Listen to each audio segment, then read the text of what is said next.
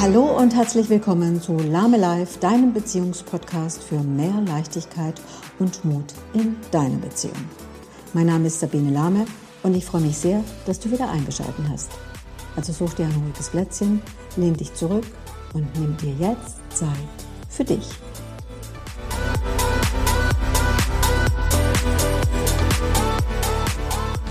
Hattest du als Kind auch eine große Leidenschaft für eine bestimmte Sache und wusstest nicht, ob sich dein Herzenswunsch jemals erfüllen wird? Das Geheimnis, wie du es schaffst, deine Leidenschaft zu leben und aus welchem Grund in dieser Folge Musik eine große Rolle spielt, darüber spreche ich in der heutigen Podcast-Folge von Lame Life, deinem Beziehungspodcast. Herzlich willkommen und schön, dass du wieder dabei bist. Die Wahl eines Instruments ist für Kinder nicht selten der Anfang einer oft langjährigen Beziehung oder auch das abrupte Ende einer musikalischen Karriere. Denn wer wählt das Instrument aus? Oft sind es die Musiklehrer oder die Eltern, die ein Musikinstrument aussuchen.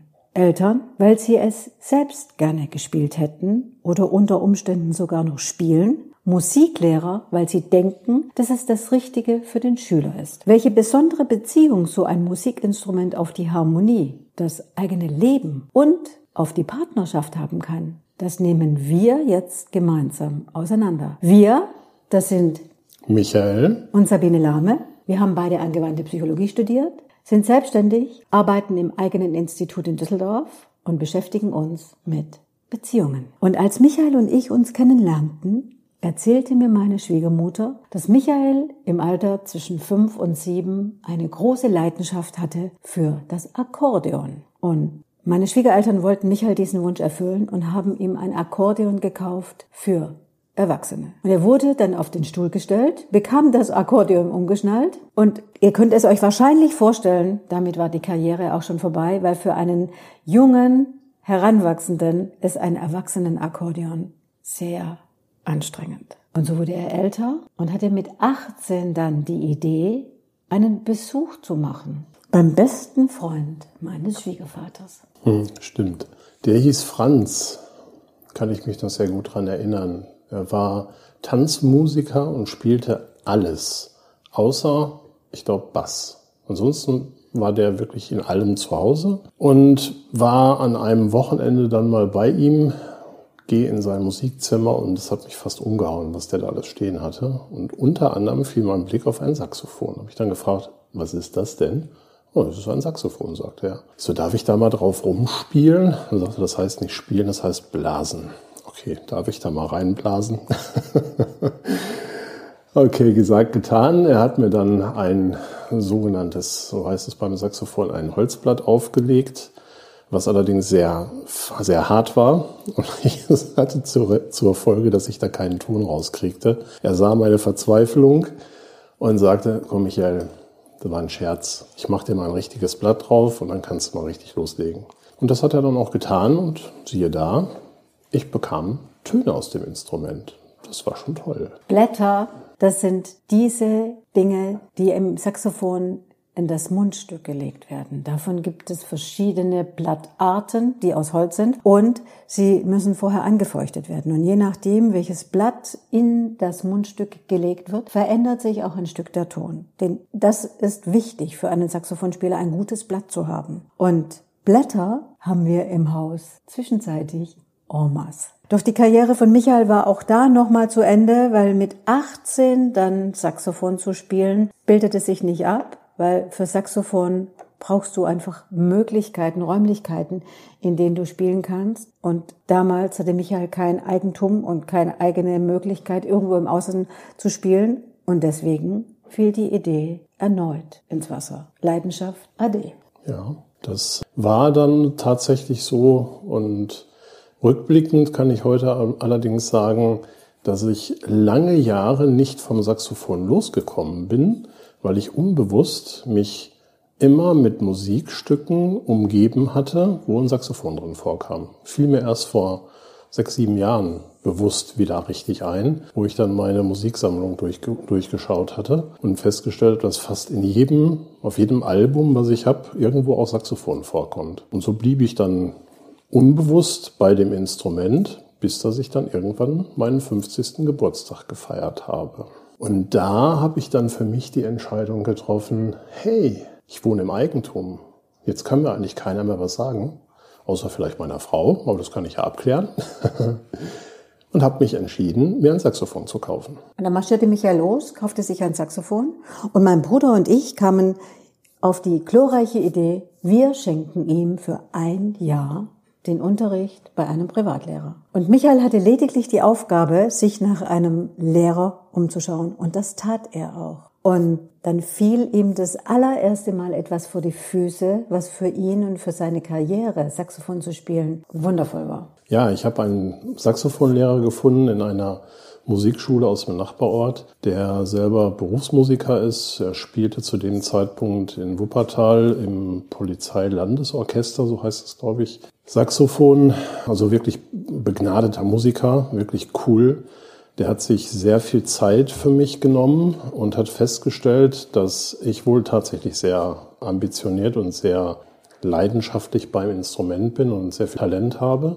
Und der hat sich halt wirklich ja, hat alles zusammengerauft, was nur ging, um mir die Möglichkeit zu geben, sowohl Noten als auch das Instrument zu lernen. Das war halt meine ganz große Herausforderung, weil ich zu dem Zeitpunkt auch das Notenlernen, äh, das Notenspiel aus der Schule schon lange vergessen hatte. Was zur Folge hatte, dass Michael Hausaufgaben bekam. Hausaufgaben, Stücke einzuüben. Jetzt solltet ihr wissen, dass wir unterm Dach in unserem sogenannten Spitzboden ein Studio haben. Und Michael hat sich das eingerichtet, um dort seine Übungseinheiten zu trainieren, zu üben. Auf jeden Fall zog er sich dahin zurück. Ich habe die Zeit genutzt und habe mich in die Badewanne gelegt. Und da am Anfang des Üben bei Michael mit der Wiederholung, der Wiederholung, der Wiederholung nicht genug war, wiederholte er bis zum wirklich Erbrechen. Und zwar ein und dasselbe Stück. Ich lag an manchen Tagen in der Badewanne und habe gedacht, ich bring ihn um. Morgen bringe ich ihn um. Doch das Üben und das leidenschaftliche Dranbleiben, das ist das, was ihn weitergebracht hat. Das konsequente Üben und den Mut nicht zu verlieren. Das ist übrigens genau das gleiche wie in einer Beziehung. Das konsequente Miteinander an Dingen arbeiten und den Mut nicht zu verlieren und die Leidenschaft behalten, das ist wichtig. Und so hat er sich weiterentwickelt. Vom klassischen Saxophonspieler zum Jazzsaxophon. Irgendwann war die Leidenschaft bei mir da und das fing in dem Moment an, wo mein, wo mein Saxophonlehrer fast verzweifelte an mir. Ich sollte, so heißt es halt in der Musik, gerade Achtel spielen und ich habe die immer verswingt. Also immer lang, kurz, lang, kurz gespielt und der ist fast ausgerastet. Bei klassischen Stücken ist das ein absolutes No-Go und irgendwann hat er festgestellt, weißt du was, du bist wirklich eher ein Swing-Musiker, als dass du jemals klassisch weiterspielst. Und Swing gehört in Richtung Jazz. Und vielleicht sollten wir da an der Stelle mal so ein bisschen Jazz weiter üben. Und er kam aber dann auch tatsächlich an seine eigenen Grenzen und hat mich dann an einen befreundeten Musiker weitergeleitet, allerdings ein ausgebildeter Jazz-Gitarrist, der mir so ein paar kleine Sachen beigebracht hat. Aber das hat schon gereicht, dass ich da Feuer gefangen habe, um wirklich im Jazz mich zurechtzufinden. Und die Leidenschaft blieb genau an der Stelle natürlich nicht stehen. Ihr könnt euch das vorstellen.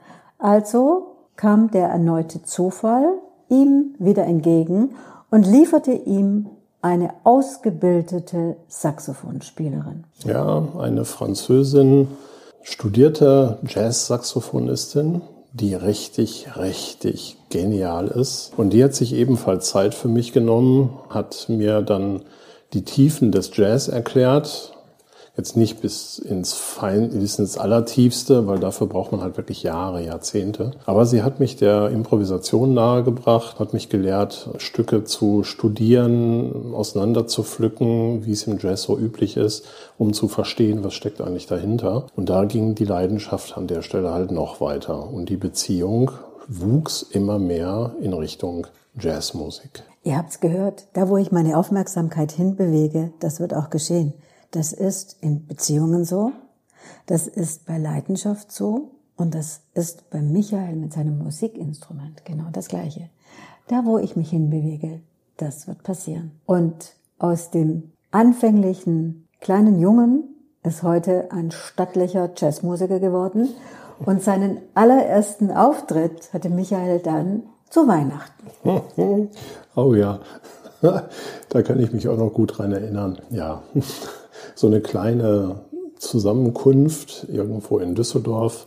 Ich weiß gar nicht mehr, wie wir da dran gekommen sind.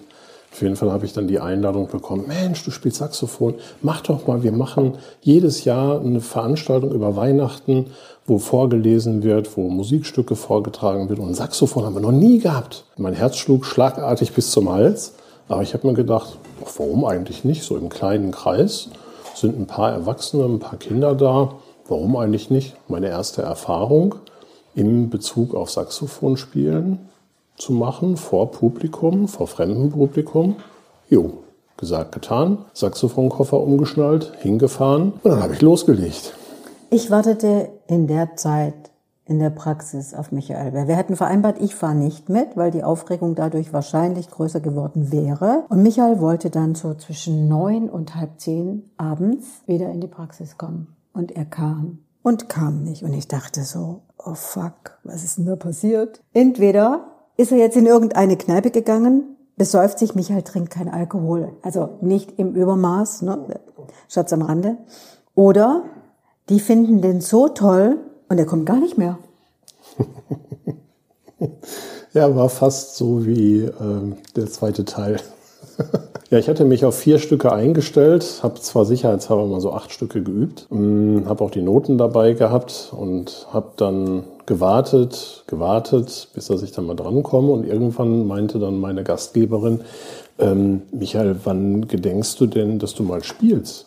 Ich so, ja, pff, wenn ihr möchtet, ja, dann leg mal los. Dann habe ich dann so die ersten vier Stücke gespielt. Der Applaus war riesig, die waren total begeistert und haben dann direkt gesagt, kannst du noch eins? Ich so, ja, ich hätte dann noch was im Petto.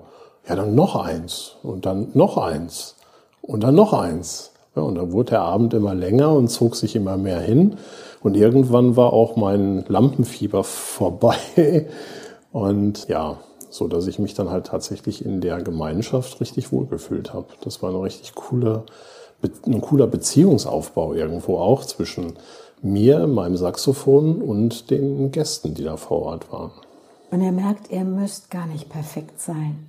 Das braucht es gar nicht. Nee. Wenn ihr Leidenschaft habt und wenn ihr für irgendetwas brennt, dann ist das Einzige, was ihr tun solltet, macht es einfach. Der Perfektionismus muss überhaupt nicht sein.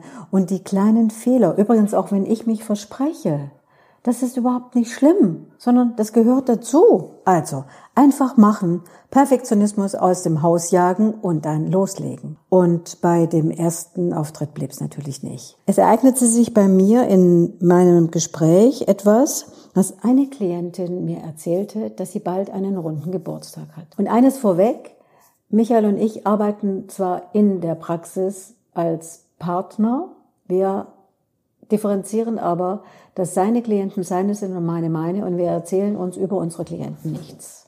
Doch sie fragte mich, ob ich nicht einen Saxophonspieler wüsste, weil sie ja wusste, dass mein Mann Musik macht. Und habe ich sie angeschaut und habe zu ihr gesagt, naja, was wollen Sie denn? Und sie sagte, naja, sie würde so Saxophon und so Swing und so Soul und, und solche Sachen total lieben.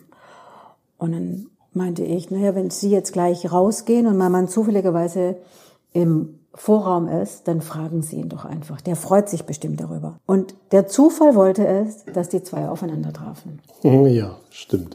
Ich wurde dann von der Klientin angesprochen und im ersten Moment habe ich gedacht, Gartenparty? Ich alleine? Habe ich dann nachgefragt, wie viele Gäste kommen denn? Ja, es sind so ungefähr 35 bis 40 Leute angemeldet, könnten vielleicht auch ein paar mehr kommen.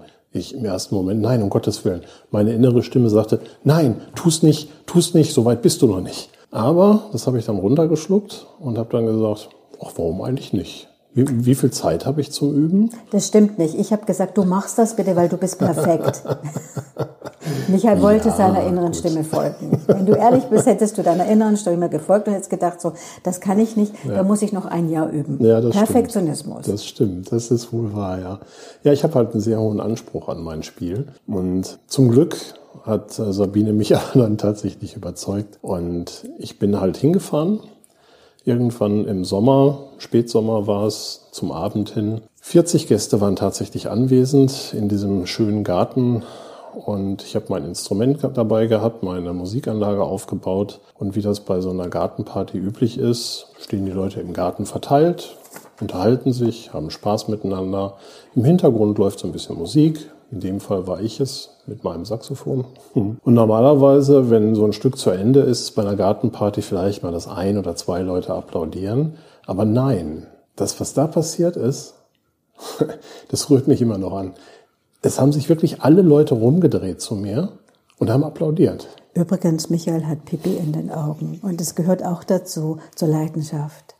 Die, diese Faszination der Leidenschaft. Und manchmal ist es ja auch so, dass die Menschen, die sich nicht so 100% klar darüber sind, was sie schon alles können, Menschen brauchen, der sie schubst, und an der Stelle habe ich total gerne geschubst, weil ich wusste, das gibt so einen wundervollen Moment für Michael und mir war dieser Moment für ihn so wichtig. Und wenn du auch mal so einen Schubser brauchst, dann geh doch jetzt mal in die Beschreibung dieser Folge. Da gibt es einen Link und wenn du da draufklickst, dann kommst du direkt zu mir und dann können wir sprechen, was du benötigst und wie ich dir dabei helfen kann. Und dann passierten ganz, ganz, ganz viele wundervolle Dinge. Er kam begeistert und euphorisiert zurück, hat für sich entschieden, ich möchte jetzt in einer Band spielen und hat sich auf die Reise gemacht und hat nach einer Band Ausschau gehalten. Und dann? Dann habe ich einen Pianisten und äh, eine Sängerin kennengelernt, die seit ich glaube, seit 15 Jahren zusammen alleine gespielt haben und die sich gedacht haben, ach, so ein Saxophonisten, das wäre schon toll. Und über ein Portal habe ich die zwei kennengelernt wir haben eine Probesession veranstaltet, so heißt es in Musikerkreisen, und haben eine Verbindung aufgebaut, eine Beziehung aufgebaut. Und ich habe gemerkt, dass diese Verbindung zwischen mir und den anderen Musikern noch mal mehr Effekte bringt, noch mal mehr Erfahrung bringt, noch mal mehr Herausforderungen gibt wo ich mein Spiel noch mehr verbessern kann, wo es noch mehr Spaß macht.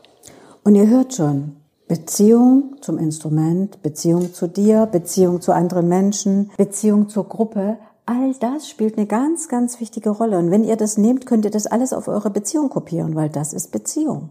Beziehungsaufbau zu den Dingen, die uns wertvoll sind. Und das ist Herzensangelegenheit und das ist wichtig für jegliche Beziehung. Und dann kam der erste Gig. Das ist, Gig ist das, wenn die Menschen einen Auftritt haben. Und zwar im Sommer bei brütender Hitze mhm. bei einer großen Ausstellung in einem Park. Genau. Es war ein wundervoller Moment für mich. Ich war am Anfang sehr, sehr nervös. Die Tage davor war ich unfassbar nervös. Hab mir aber immer wieder gesagt, na gut, okay, du spielst halt nicht alleine, sind halt noch andere Musiker dabei. Wir hatten in der Zwischenzeit auch einen Kontrabassisten gefunden. Das heißt, wir waren zu viert, haben unsere Instrumente aufgebaut auf so einer kleinen Bühne, so ein Podest war das. Und die Leute liefen rechts, links neben uns hinter uns vorbei. Und als wir gespielt haben, habe ich dann während des Spiels immer mehr gemerkt, dass die Leute dann auch stehen geblieben sind. Und nicht nur für einen Moment, sondern wirklich auch für ein Stück und für noch ein Stück. Und dann gab es Applaus.